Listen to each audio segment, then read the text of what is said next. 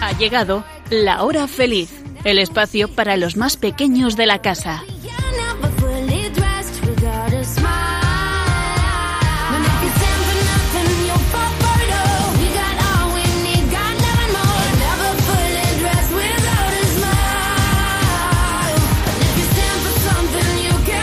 Muy buenas tardes a todos los oyentes de Radio María. Bienvenidos a este programa infantil La Hora Feliz que hoy realizamos cuatro estupendas colaboradoras y quien os habla, Yolanda Gómez. Muy buenas tardes, Blanca. Buenas tardes. ¿Qué tal, Nuria? Muy bien. ¿Y tú, Sonia? Genial. ¿Cómo estás, Elena? Muy bien. Pues gracias a todas por estar una vez más en este programa con el que queremos hacer pasar un rato muy entretenido a todos nuestros oyentes, grandes y pequeños, porque como dijo Jesús, si no os hacéis como niños, no entraréis en el reino de los cielos.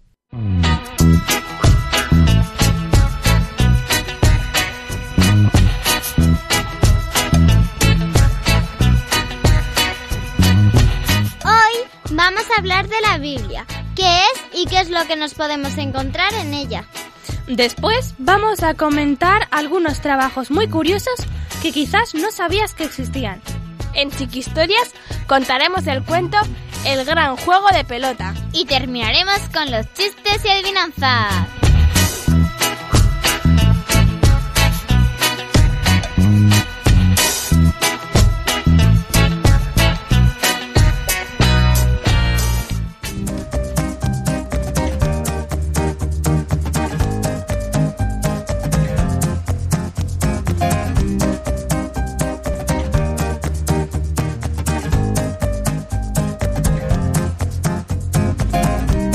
Encuentro más indicios de autenticidad en la Biblia que en cualquier historia profana.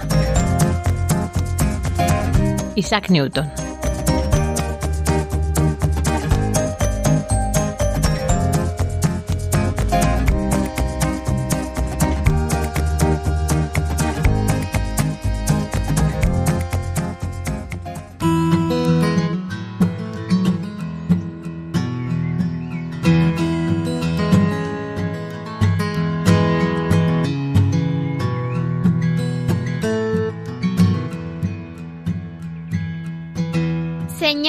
Tú que eres considerado verdadera fuente de la luz y principio de la sabiduría, dígnate infundir un rayo de tu claridad en las tinieblas de mi inteligencia, alejando de mí las dos clases de tinieblas con las que he nacido, la del pecado y la de la ignorancia.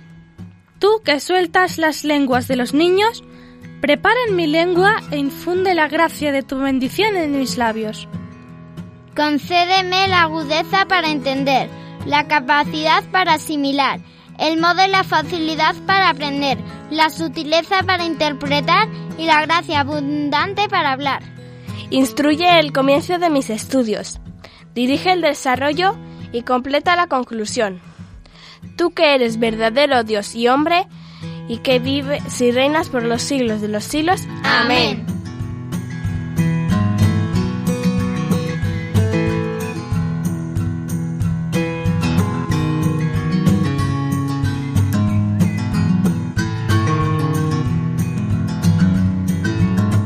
Esta oración os puede servir para pedirle al Señor que os ayude a estudiar, que os abra la mente para comprender las cosas.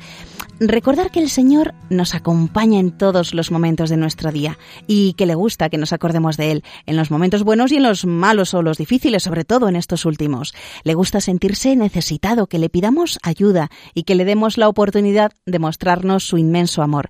Y cuando hay que estudiar, muchas veces tenemos pereza o, o perdemos la paciencia porque no entendemos. Bueno, pues rezaré entonces al Señor y veréis cómo os enfrentáis al estudio con más energía. Pues bien, amiguitos de la hora feliz, como os hemos dicho al comienzo, hoy vamos a hablar de la Biblia. A ver, Nuria, ¿qué es la Biblia? La Biblia es el libro más importante del mundo. También la llamamos la Sagrada Escritura. En ella está lo que sabemos sobre Dios. La Biblia nos cuenta cuánto nos ama Dios. A través de las palabras de la Sagrada Escritura, Dios se dirige directamente a nosotros. La Sagrada Escritura no es un libro lleno de viejas historietas. Cada vez que leo la Biblia, tengo que saber que es Dios mismo el que ahora me está hablando a mí. Cuando, por ejemplo, en la Biblia pone, vosotros sois la luz del mundo, de Mateo capítulo 5 versículo 14, se refiere a nosotros, los cristianos. Dios sabe que somos capaces de hacer del mundo un lugar hermoso y lleno de luz. Así es, Elena. Y para que todos nuestros amiguitos eh, lo sepan, Biblia viene del griego biblos, que significa libro.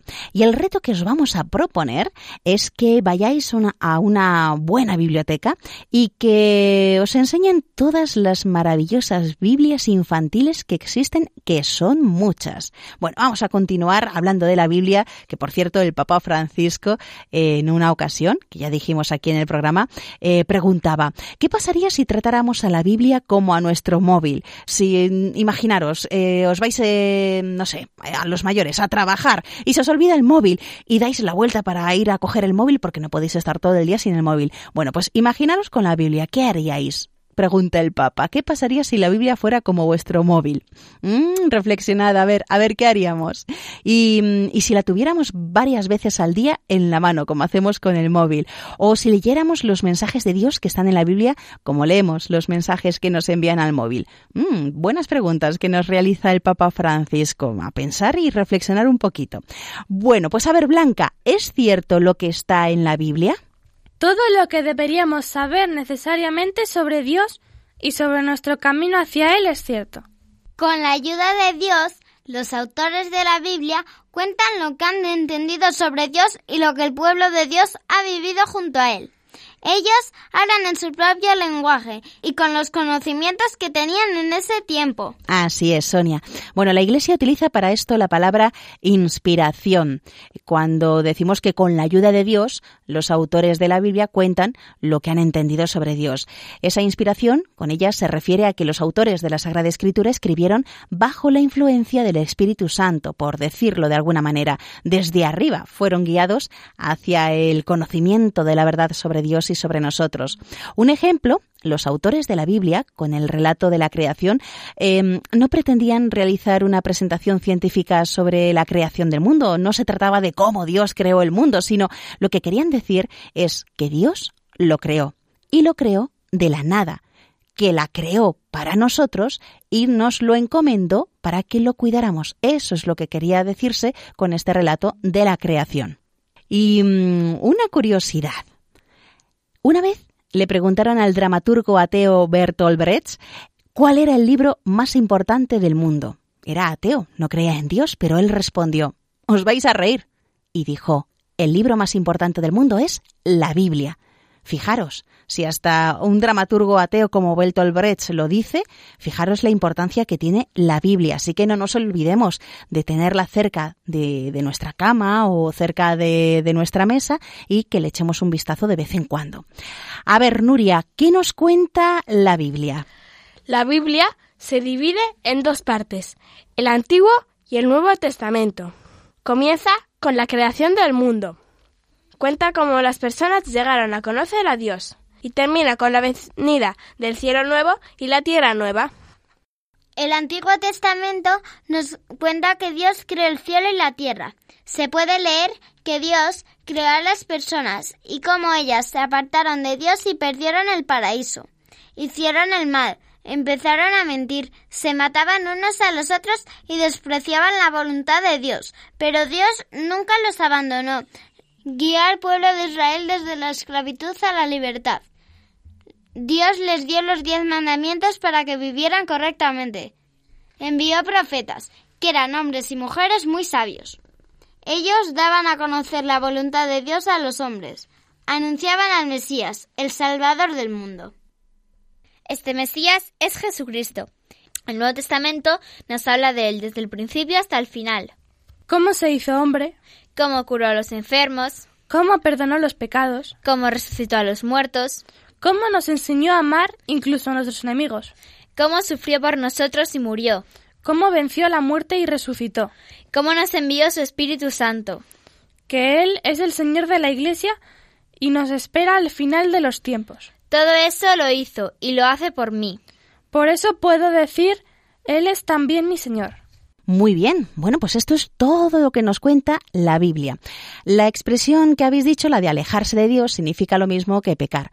Santa Teresa de Ávila dijo una vez, el que ora no permanece mucho tiempo en el pecado, porque o deja la oración o deja el pecado ya que la oración y el pecado no pueden permanecer juntos. Y sobre el pecado y el perdón de los pecados em, vamos a hablar muy ligeramente, ya lo hablaremos en otro programa con más tranquilidad. Em, ¿Cómo se puede reconocer un pecado? Bueno, pues un pecado es algo malo que se hace a pesar de que se sepa que eso no se debería hacer. Pero un pecado también es no hacer algo bueno eh, a pesar de que se sepa que, eso es lo que se tendría que hacer. O sea, no solamente cometerlo, sino también el no hacerlo. Eso es, es un pecado, ¿vale? Y a ver, Nuria, ¿qué efecto tiene el pecado en nosotros? Cada pecado nos aleja de Dios, de los demás y de nosotros mismos. Algunos pecados nos separan realmente de Dios. Un pecado que nos separa de Dios se perdona en el sacramento de la penitencia. Siempre podemos regresar a Dios, pero la penitencia también nos ayuda a alejarnos del pecado. También hemos hablado de los diez mandamientos. A ver, amiguitos de la hora feliz, ¿os sabéis los diez mandamientos? ¿Sí? ¿Seguro? A ver, alguno yo creo que todavía no lo tiene seguro, así que vamos a repasarlo. Amiguitas eh, colaboradoras de la hora feliz, ¿cuáles son esos diez mandamientos? Amarás a Dios sobre todas las cosas. No tomarás el nombre de Dios en vano. Santificarás las fiestas. Honrarás a tu padre y a tu madre. No matarás. No cometerás actos impuros. No robarás. No dirás falso testimonio ni mentirás. No consentirás pensamientos ni deseos impuros. No codiciarás los bienes ajenos. Así es, estos son los diez mandamientos, que son como las diez reglas del juego. Tampoco son muy difíciles de, de, cumplir y son unas pequeñas cositas que realmente lo que nos quiere decir todo esto es que amemos a Dios sobre todas las cosas, que le pongamos por encima de cualquier cosa de aquí del mundo. Y eso es lo que nos quiere decir un poquito, son unas reglas que, que Dios no, nos da. ¿Vale? Bueno, también hemos hablado de los profetas, de los profetas que también encontraremos en esa Biblia. Los profetas, la palabra profeta proviene del griego y significa algo así como mensajero, vaticinador o portavoz. Dios llamaba en el Antiguo Testamento a profetisas y profetas para que comunicaran al pueblo o a personas en concreto eh, cuál era la voluntad de Dios. Y algunas veces una persona en contra de su voluntad era llamada por Dios para manifestar los planes de Dios a los demás. Mm, bueno, pues es que hay veces que, el Señor pues decía cosas que, no iban a agradar mucho al pueblo porque les iba a decir al pueblo, oye, que os estáis portando mal, que os estáis alejando, que así no se hacen las cosas. Y claro, ¿a quién le gusta que alguien le regañe? Pues pocos, ¿verdad? Pues lo mismo, imaginaros, pues mm, viene el profeta y le va a decir al pueblo, oye, que lo estáis haciendo mal. Pues imaginaros, pues no le sentaba nada, mm, nada bien y aunque era algo que era lo que Dios les decía a través del profeta, la gente le echaba la culpa al profeta y al final pues acababa a veces muy mal. Por eso, por eso algunos profetas es lo que hemos dicho de alguna persona en contra de su voluntad era llamada por Dios para manifestar los planes de Dios a los demás. Bueno, como veis, la Biblia es muy importante. Nosotros es muy importante también que leamos la Biblia. ¿Por qué? Porque si no leemos la Biblia, ¿cómo vamos a conocer lo que Dios nos ha dicho a lo largo de tanto tiempo? Pues esto mismo, de leer la Biblia un poquito eh, todos los días, nos lo cuenta también el Papa Francisco, porque él también hace eso mismo. Nos dice, mis queridos jóvenes amigos, además nos dice a todos, ¿eh? a los jóvenes, tanto ya sabéis que de edad como, como de sentimiento, si vosotros vierais mi Biblia, quizá os sorprendería. Y diríais que esta es la Biblia del Papa, un libro tan viejo, tan desgastado. Dice el Papa, podríais también regalarme una nueva, quizá una cara que cueste mil euros, pero no querría tenerla. Amo mi vieja Biblia, aquella que me acompañó la mitad de mi vida. Vio mi alegría, se mojó con mis lágrimas, es mi inestimable tesoro y vivo por ella y por nada del mundo la apartaría de mí. Fijaros estas palabras que dice el Papa Francisco. ¿Cómo quiere esa Biblia? Yo conozco personas que también la Biblia la tienen súper señalada, eh, con, con, algunos eh, puntos ahí diciendo aquí empiezan los profetas, aquí eh, empiezan los apóstoles, eh, y lo tienen incluso subrayado y comentado. Es vuestra Biblia, es la que tenéis que comentar, la que tenéis que utilizar. Pues fijaros que el Papa tiene una que está muy, muy utilizada, pero que no la, no, no, no querría otra Biblia. ¿Por qué? Porque esa Biblia le ha acompañado a lo largo de toda su vida, en los momentos buenos y en los momentos malos, y ahí tenía la palabra de Dios. Vamos a seguir escuchando mm, lo que el Papa Francisco nos dice de la Biblia. Sonia. Mahatma Gandhi, que no era cristiano, una vez dijo, a vosotros los cristianos se os ha confiado un texto que contiene una cantidad de dinamita suficiente como para hacer explotar en mil pedazos toda la civilización, para poner el mundo al revés y llevar la paz a un planeta devastado por la guerra. Sin embargo, lo tratáis como si fuera simplemente una obra literaria y nada más. Así que vosotros tenéis en vuestra mano algo divino. Un libro como el fuego un libro en el que Dios habla. Así que recordar, la Biblia no está hecha para ser colocada en una estantería, sino que está hecha para estar en vuestras manos, para leer frecuentemente todos los días, ya sea solo o junto a otras personas, quizás al aire libre, rodeados de la naturaleza, en el bosque, en la orilla del mar, en la noche iluminados por algunas velas, tendréis una experiencia estupenda. O quizás tenéis miedo de parecer ridículos delante de los demás. Y ahora fijaros en lo que nos dice el Papa. Lee con atención. No te quedes en la superficie, como lo que se hace con una revista de historietas. Nunca leas solo por encima la palabra de Dios. Más bien pregúntate, ¿qué dice esto a mi corazón? A través de estas palabras, ¿Dios me está hablando a mí? ¿Me ha tocado en lo profundo de mi ser? ¿Qué debo hacer? Solo así la palabra de Dios podrá desplegar toda su fuerza. Solo así puede transformar nuestras vidas, convirtiéndose en plena y hermosa. Fijaros las preguntas que nos dice el Papa Francisco que tenemos que hacer cuando estamos leyendo la Biblia. ¿Qué dice ese pasaje que estamos leyendo? ¿Qué nos dice a nuestro corazón? Mm, Dios me está hablando. Eh, ¿Qué es lo que debo hacer? Y, y bueno, pues Solo así, si escuchamos al Señor qué es lo que nos quiere decir a través de ese pasaje en la Biblia, pues tendremos una vida muy interesante y genial. A ver, Elena, cuéntanos lo que nos dice el Papa Francisco de cómo lee su vieja Biblia. Os voy a confesar cómo leo mi vieja Biblia. A menudo la leo durante un tiempo, luego la pongo a un lado y contemplo al Señor. No es que vea al Señor, pero Él me mira. Dios está realmente ahí, presente. Así que me dejo observar por Él, y siento, y no es sentimentalismo. Percibo en lo más profundo lo que el Señor me dice. A veces no habla, y entonces no siento nada, solo un vacío. Pero con paciencia sigo estando ahí, y lo espero, leyendo y orando. Rezo sentado, porque me duele estar de rodillas. A veces estoy orando y me quedo dormido, pero no importa. Yo soy como un hijo junto a su padre, y eso es lo que importa. ¿Quieres hacerme feliz? Lee la Biblia. Así es. ¿Queréis hacer feliz al Papa Francisco? Pues leer la Biblia, amiguitos, en casa no cuesta nada. Un pasaje, un cachito, cinco minutos, como mucho, lo puedes leer tú solo, o lo puedes leer con tus papás, o lo podéis leer con los amigos. Son, pues, pasajes muy interesantes y muy bonitos los que podemos encontrar en la Biblia. Y como veis, ahí el Papa Francisco nos dice, mm, estamos leyendo a ver qué es lo que el Señor nos quiere decir y hay veces que pues que no, no oigo nada, no oigo nada de lo que el Señor me dice, pero bueno, yo sigo ahí intentando, estoy ahí, estoy ahí como un hijo junto a su padre, que eso es lo que importa, ¿vale? Y hay tres preguntas que hay que hacerse cuando leemos la Biblia. Una, ¿qué me enseña este pasaje acerca de Dios? ¿Mm? ¿Qué me enseña este pasaje acerca de Dios? Otra pregunta, ¿Qué me enseña este pasaje acerca de los seres humanos o de mí mismo? La primera, sobre Dios. La segunda, sobre los seres humanos o sobre mí mismo? Y la tercera pregunta, ¿qué me enseña este pasaje de la Biblia acerca de la necesidad y la venida de un Salvador?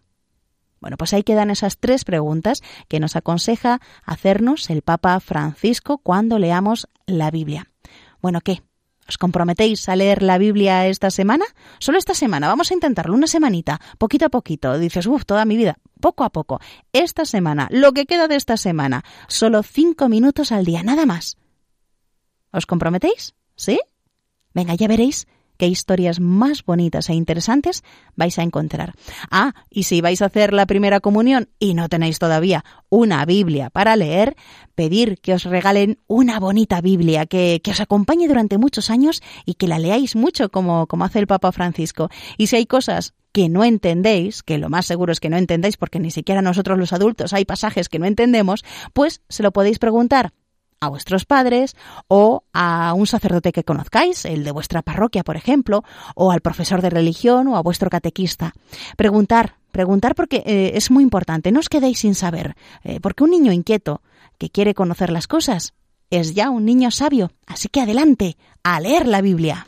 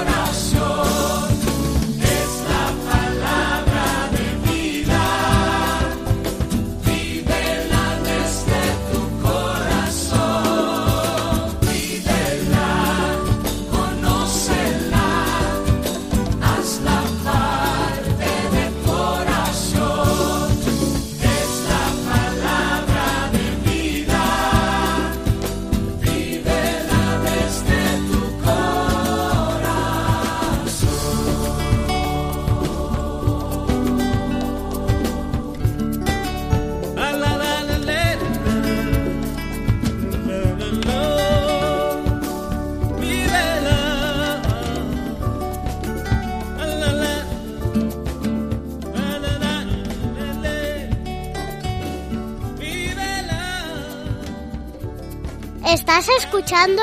El programa de los niños de Radio María.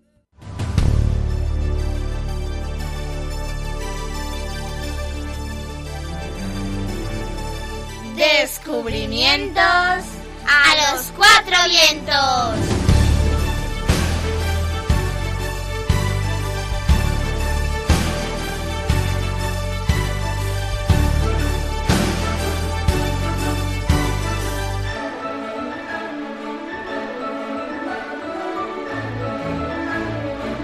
Eh, sí, esto va de descubrimientos, porque hemos descubierto trabajos muy curiosos que molan, molan. A menudo se hablan sobre las profesiones más demandadas, las más conocidas. Quiero ser abogado, quiero ser policía, bombero, quiero ser maestro. Pero hay algunos trabajos que son muy interesantes y curiosos que se nos pasan muy desapercibidos y, y son muy curiosos, divertidos y algunos incluso muy bien pagados. Así que hoy os hemos seleccionado ocho para vosotros. Comenzamos con Nuria a ver esos trabajos curiosos. Hoy os voy a hablar de una profesión que me encantaría hacer. Entrenadora de animales troquelados. Pero a ver, Nuria, ¿qué es eso de animales troquelados? Son animales salvajes que desde su nacimiento han convivido con las personas, por lo que no las consideran una amenaza. Entonces pueden ser entrenados para hacer cualquier acción. Normalmente son animales vertebrados y son muy conocidos por actores de películas y anuncios. También aparecen en espectáculos de zoos como delfines, focas, aves, etc. El entrenador cuida a estos animales desde que nacen. Conviven con ellos, les entrena para que aprendan sus papeles y luego puedan actuar con otros actores humanos, que no son los entrenadores, claro. Un naturalista español muy famoso que se llamaba Félix Rodríguez de la Fuente, del que ya hemos hablado aquí, era habitual que usara animales troquelados en sus documentales. Yo he conocido a los hijos de los entrenadores de los lobos, que se usaron en sus documentales. Cada entrenador se especializa en, un animal, porque uno que está especializado en lobos no se va a poner con tigres, porque cada animal tiene distintos instintos. Fijaros, amiguitos, qué trabajo más curioso. Este entrenador de animales, como has dicho, Nuria. Troquelados. pues ahí, ahí, ahí queda este, este trabajo. Y ahora Blanca nos va a hablar de otro trabajo curioso. Si te gusta el buceo y estar al aire libre, entonces eres perfecto para este trabajo. Los buzos recuperadores de pelotas de golf son los encargados de recuperar las pelotas que caen en los lagos y estanques de los campos de golf. Suena muy fácil y divertido, pero la verdad es que la mayoría de estos estanques no están muy limpios. El agua está turbia, hay barro en el fondo y hay que palparlo todo con la mano. Y claro, te puedes encontrar otras cosas que la gente ha tirado o se le ha caído, como chanclas, teléfonos, palos de golf, y alguna vez se han encontrado hasta un carro de golf entero. Y no solo te puedes encontrar objetos, también puedes dar con una preciosa serpiente, o si estás en Florida algún que otro cocodrilo. Los jugadores a los que se les caen las bolas a estos lagos las dan por perdidas. Las pelotas que estos buzos recuperan pues, se pueden volver a reutilizar después de limpiarlas y pintarlas, pero hay que marcarlas como pelotas recicladas. ¿Cuántas pelotas puede llegar a encontrar un buceador? Pues depende del tiempo que lleve sin limpiarse. Alguna vez se han encontrado unas dos mil bolas en una hora de trabajo, pero el récord está en torno a cinco mil pelotas en un solo estanque. Pues sí que son pelotas, ¿eh? Madre mía. Muy bien, pues ya sabéis, buzo recuperador de pelotas de golf. Y otro trabajo curioso, Elena. Yo os voy a hablar de uno de los trabajos más curiosos y mejor pagados del mundo, Guarda de islas desiertas. A ver, Elena, espera. ¿Pero qué sentido tiene ser guarda de una isla desierta si en una isla desierta no hay nada? Vamos, que por eso es desierta. Pregúntaselo a Ben Southall, un chico inglés de 34 años que un día decidió enviar una solicitud de trabajo para la isla de Hamilton, en la gran barrera de coral australiana. Ben tuvo que superar a los casi 35.000 candidatos de todo el mundo, en una serie de entrevistas y pruebas. El proceso de selección duró cuatro días y consistía, entre otras cosas, en bucear por cristalinas aguas, comer un montón en una barbacoa junto a la playa y relajarse en un spa. El contrato que firmó era de seis meses de duración y durante todo ese tiempo viviría en una villa de tres dormitorios. Su trabajo principal era el de cuidar de la isla y hacerle publicidad mediante un blog.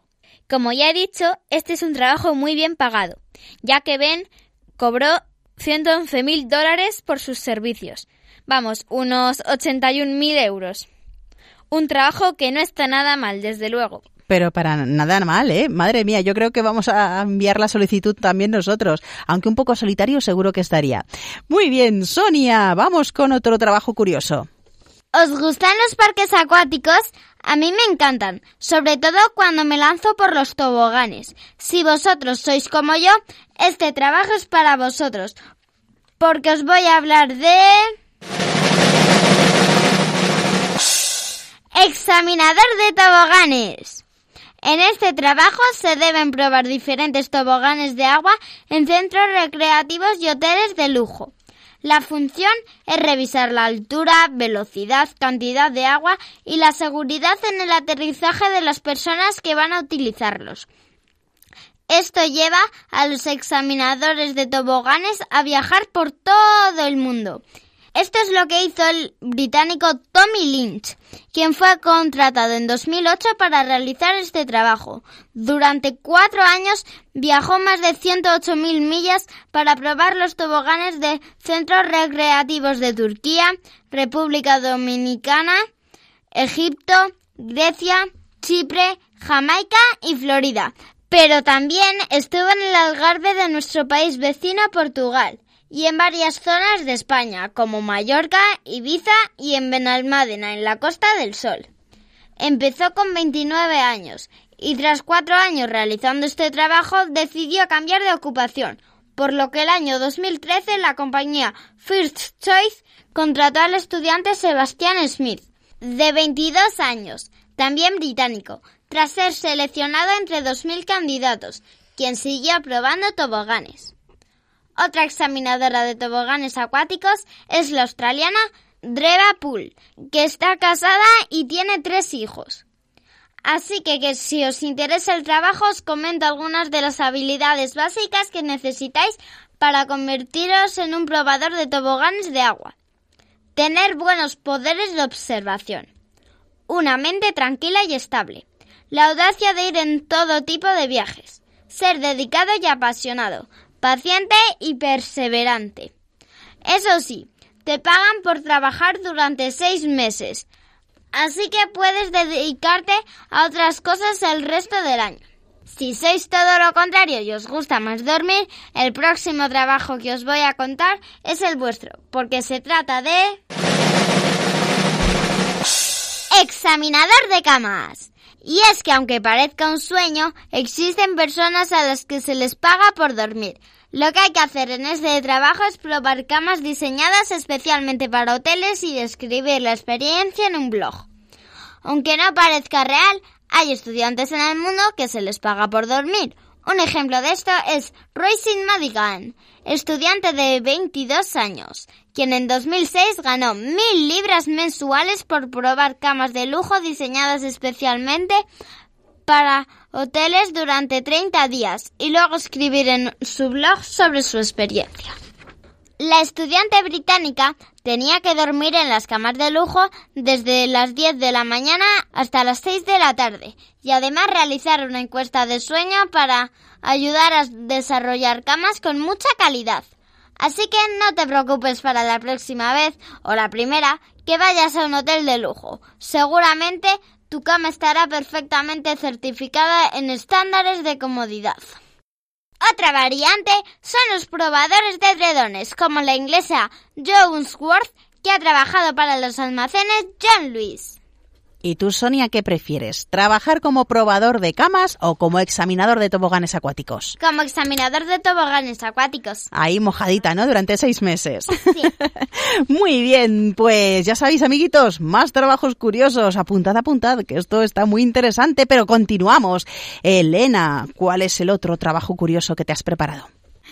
¿Os gusta viajar y conocer lugares nuevos? Pues entonces este es vuestro trabajo ideal.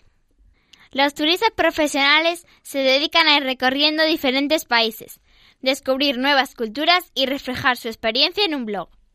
Los billetes y los gastos son gratuitos, porque los paga alguna empresa o el propio país anfitrión. Un ejemplo de turista profesional es el australiano Tyson Mayer, que ganó en 2014 el premio de la compañía de viajes Yantarú. El premio consistía en viajar por todo el mundo y escribir sobre ello en un blog, a cambio de 100.000 dólares. Mayer visitó más de 50 países, entre los que se encuentran Alemania, Jamaica, las Maldivas y las Bahamas. Eso sí, él ya llevaba cinco años viajando por el mundo e incluso contribuyendo a causas solidarias como recoger fondos e instalar filtros de agua para colegios, orfanatos y pueblos en Uganda. ¿Qué hace falta para dedicarse a esto profesionalmente aparte de sentirse a gusto viajando a destinos exóticos? Pues estar siempre listo para tutear y tener capacidad para que las cosas que cuentes resulten atractivas a los lectores. Y lo más importante es saber hablar bastante bien varios idiomas. Bueno, pues ya sabes, Elena, si quieres ser turista profesional, aprender idiomas, entre otras cosas. Pues después de escuchar este otro trabajo curioso, Blanca, ¿tú de qué nos vas a hablar? Eres una persona muy cariñosa y siempre estás ahí cuando alguien necesita un abrazo. Entonces puedes llegar a ser un abrazador profesional. Sí, has oído bien. Y es que ser abrazador profesional es una manera muy original de ganarse la vida.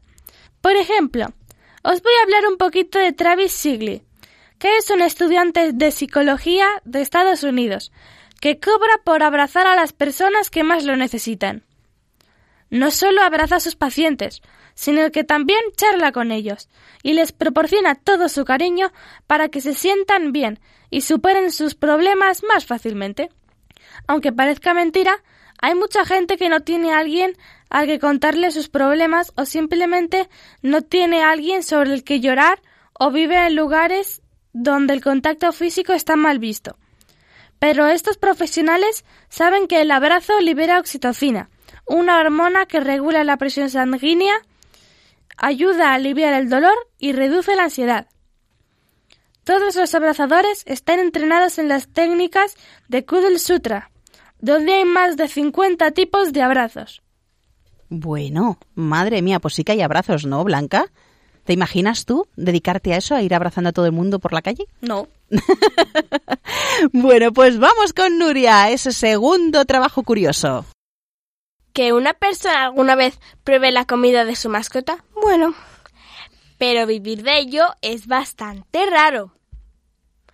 Pero sí, esta profesión existe, catador de comida para mascotas.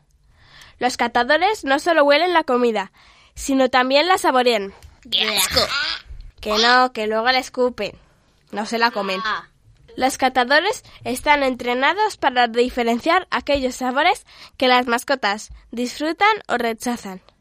Estas comidas, aunque no son de nuestro gusto, nos las podríamos comer, porque no son tóxicas, sino pobrecitos. Uno de los catadores de comida para mascotas más conocidos es Simón Allison, quien nos descubre que mientras que los perros son capaces de comerse todo aquello que tenga buen olor, los gatos son más quisquillosos. Es comprensible ya que los perros solo disponen de glándulas olfativas y no son capaces de distinguir sabores, en cambio los gatos sí. Muy bien, bueno, pues hemos terminado con este último trabajo curioso, catador de comida para mascotas. A ver, amiguitas, decirme, ¿qué trabajo curioso os ha llamado la atención de los que habéis eh, contado hoy? A ver, Blanca. Los toboganes. Los toboganes, ¿a ti te ha gustado? ¿A ti, Sonia? El guarda de islas desiertas. Oye, ¿y si los toboganes salen más pobrecito el que los está probando? No, porque porque también eh, eh, hay en algunos que, que, que ya... pasan eh, lo de la calidad, sí, ¿no? Que antes de que lo pases tú ya han pasado un examen de seguridad. Ah. O tiran un muñeco. ¿Y a ti, Elena? ¿Cuál te ha gustado más? Guarda de islas desiertas. También, ¿no? ¿Y a ti, Nuria? Catador de comida para mascotas es bastante asqueroso. Ay, sí, eso es asqueroso. Creía que ibas a decir que te gustaba, no sé. Pero bueno, hay para todo. ¿Y a ti cuál te gustaría a lo mejor dedicarte? ¿A ¿Algún trabajo curioso? Entrenador de animales troquelados. Sí, es verdad, es normal, normal, con lo que a ti te gustan los animales. Pues nada, amiguitos, estos son algunos de los muchos trabajos curiosos que hay y seguro que vosotras sabéis algunos más que contaremos en otro programa. Mm, mira, os digo ya un adelanto. Hay probadores de papel higiénico. Hay ondeadores de banderas, escritores de galletas de fortuna, afilador de lápices, ¿os imagináis? Os dedicáis la vida a afilar los lápices. Inspector de patatas fritas, ese nos gustaría más de uno. Catador de golosinas, ese, mira, Sonia, se está ya sonriendo. En fin, amiguitos, que tenemos un montón de trabajos curiosos y os hablaremos de ellos en otros programas. Por suerte para ti, tengo contactos en todas partes. ¿Listos para divertiros? ¡Sí! Estás escuchando La Hora Feliz en Radio María.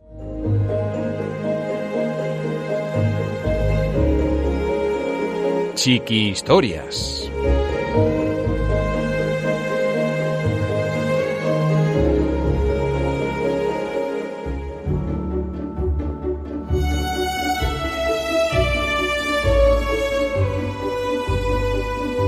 El gran juego de pelota.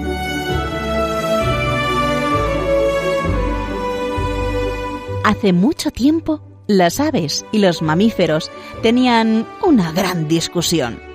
Las aves decían, Nosotras, las que tenemos alas, somos mejores que vosotros. Eso no es así.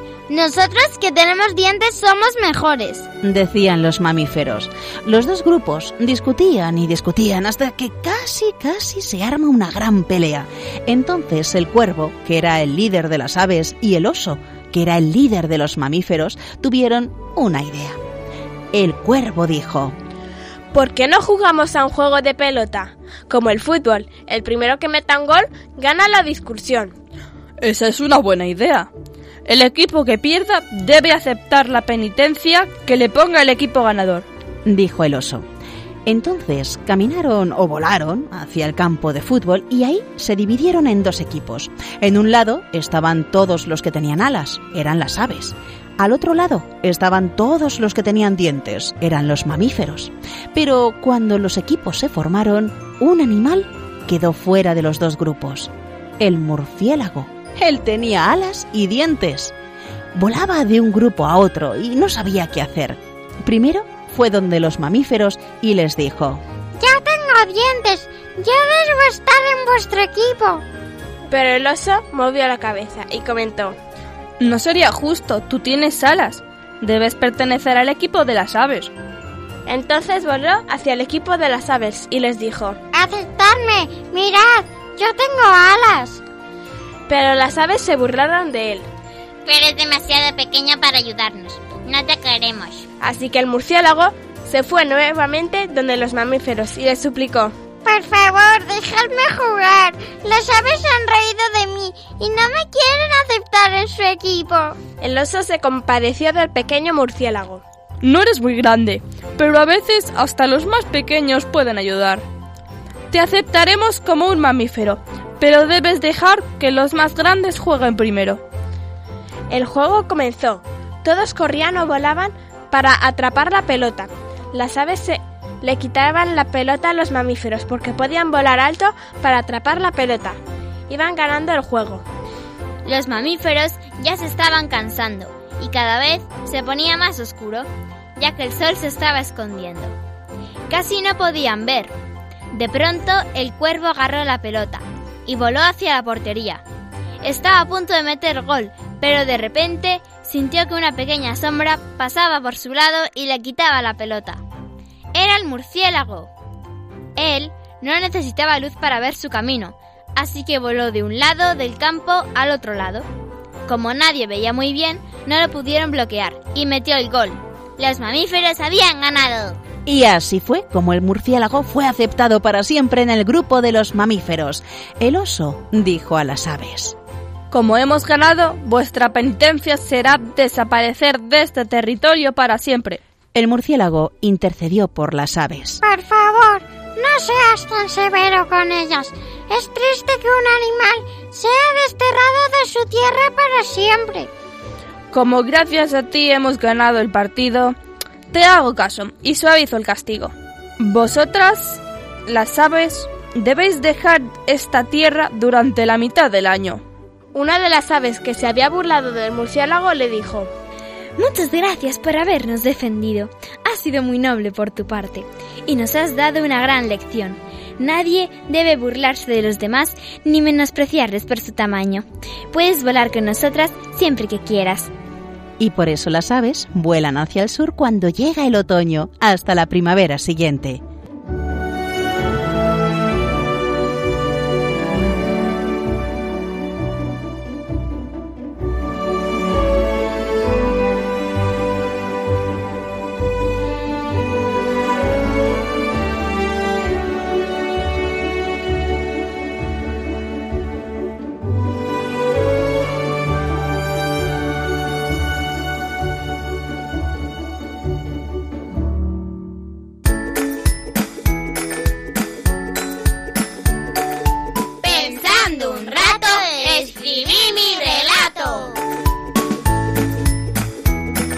Que leamos en la radio un cuento que tú mismo has escrito? Solo tienes que decirles a tus papás que nos lo envíen al email lahorafeliz2 con número arroba radiomaria.es, indicándonos tu nombre, la edad que tienes, la ciudad donde vives y un teléfono de contacto. También puedes escribirnos por carta a la siguiente dirección. Paseo de Lanceros 2, primera planta, 28024 Madrid, poniendo Radio María, la hora feliz 2. De todos los cuentos que recibamos, el que leamos en antena recibirá una sorpresa. Ya sabes, la hora feliz 2 arroba radiomaria.es o por carta a Radio María La Hora Feliz 2, Paseo de Lanceros, número 2, primera planta, 28024, Madrid.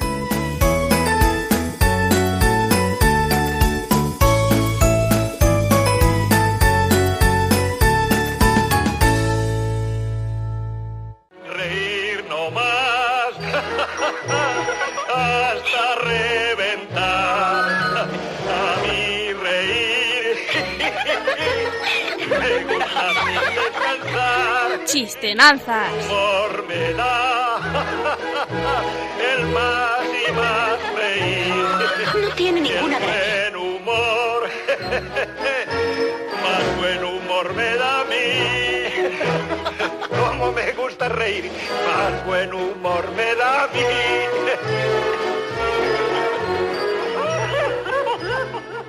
Llegamos ya a la última sección del programa, los chistes y las adivinanzas. Y comenzamos como siempre con esas adivinanzas que nos han preparado hoy, que son nuevas, novedosas. Blanca, cuéntanos la tuya. El padre de Larry tiene cinco hijos. Diez, veinte, treinta y cuarenta. ¿Cómo se llama el quinto hijo?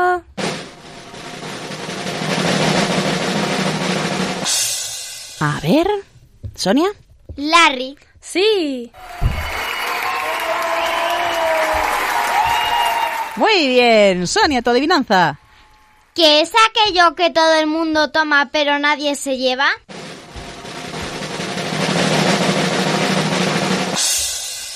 ¿Qué puede ser, Nuria? ¿La lluvia? No. Mm, Elena. El sol. Sí.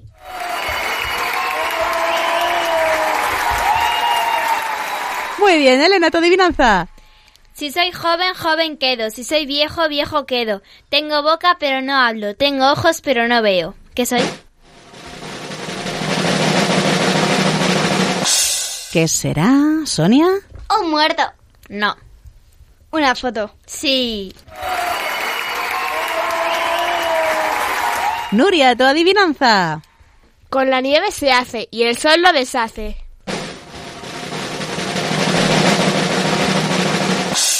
Elena. El hielo. No. Blanca. ¿Un muñeco de nieve? Sí. Muy bien, segunda ronda de adivinanzas, Blanca. ¿Cuántas veces le puedes restar 10 de 100? A ver esas matemáticas, Elena. Una. ¿Por? Porque si le restas 10 a 100 ya no es 100. Sí. Muy bien, Elena, tu adivinanza. Más delgada que una hoja. Pasa el río y no se moja. No es como el sol y la luna, ni tampoco cosa alguna.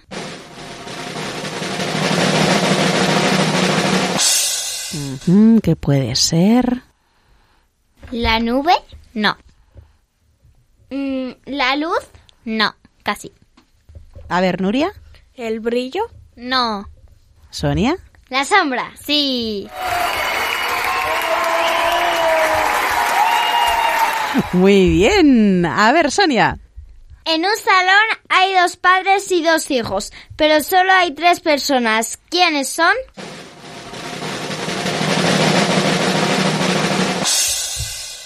A ver, Elena. El abuelo, el padre y el hijo. ¡Sí! Y terminamos la ronda de adivinanzas con Nuria. Adelante. ¿Quién puede ir a la casa de los demás y estos nunca a la suya?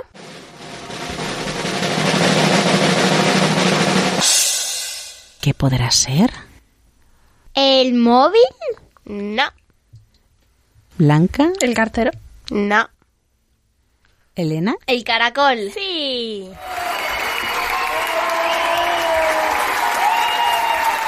Muy bien, chicas. Pues vamos ya con los chistes. Adelante y comenzamos con Elena. Jaimito va a la biblioteca y dice, Por favor, ¿me puede dar un libro de intriga?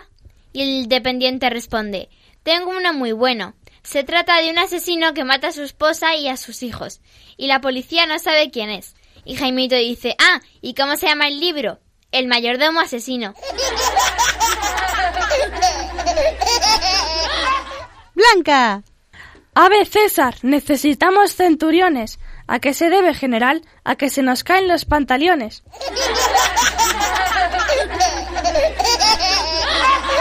Nuria, tu chiste. Ring, ring. Dígame, ¿es la carnicería? No, es la zapatería. Perdón, me he equivocado de número. No se preocupe, tráigalo y se lo cambiamos. Sonia.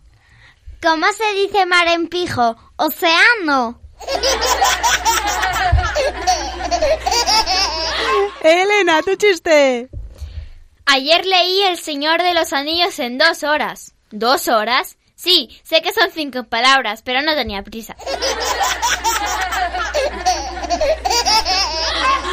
Madre mía. A ver, Blanca. Perdone, ¿es aquí el examen de jardinería? No, se ha equivocado de planta. Pues sí que empiezo bien.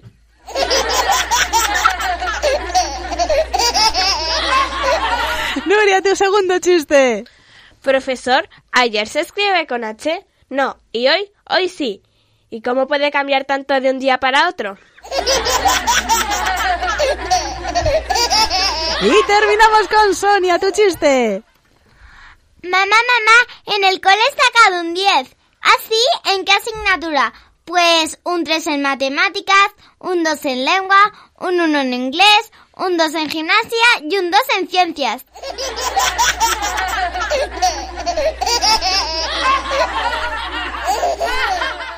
Bueno, bueno, bueno, madre mía, qué chistes y con cuál hemos terminado. Vosotros, amiguitos, seguro que sacáis mejores notas y si no hay que intentarlo por lo menos. Bueno, pues se nos acaba ya el tiempo. Espero, amiguitos, que os lo hayáis pasado tan bien como nosotros y hayáis aprendido algunas cosas, como qué es la Biblia, qué es lo que nos cuenta y que la leamos todos los días por lo menos cinco minutos. Ya sabéis que el Papa Francisco nos recomienda leer la Biblia y meditar para conocer qué es lo que Dios me está diciendo en ese momento. También hemos hablado en este programa de algunos trabajos curiosos. Bueno, ¿conocíais este tipo de trabajos? Yo muchos de los que nos han contado estas cuatro grandes colaboradoras, yo no lo sabía, no sé vosotros. Y todavía además hay más trabajos curiosos que os contaremos en otro programa.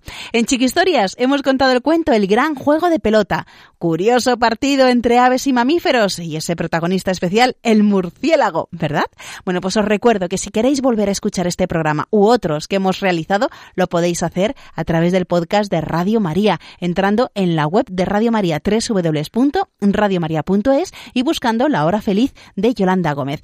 Y si nuestros amigos de la radio nos queréis enviar un cuento para que lo leamos aquí en antena o nos queréis también contar alguna curiosidad, ¿cómo pueden hacerlo, amiguitas? A ver, Nuria. ¿Cómo pueden hacerlo? ¿A qué email hay que, tienen que escribir? La hora feliz 2 arroba radiomaria.es. Y si nos quieren escribir por carta, Sonia. En el sobre hay que poner la hora feliz 2 y la dirección Paseo de los Lanceros 2, primera planta 28024, Madrid. Perfecto, pues muchas gracias a Elena, Blanca, Nuria y Sonia por estar una vez más en este programa y contarnos tantas cosas interesantes. Gracias, chicas. ¡De nada!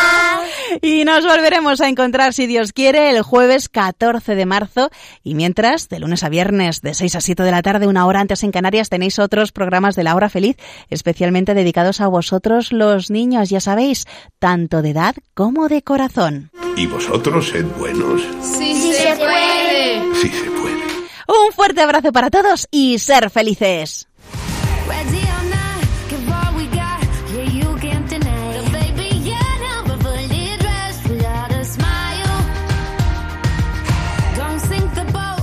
Así concluye La Hora Feliz, el espacio para los más pequeños de la casa.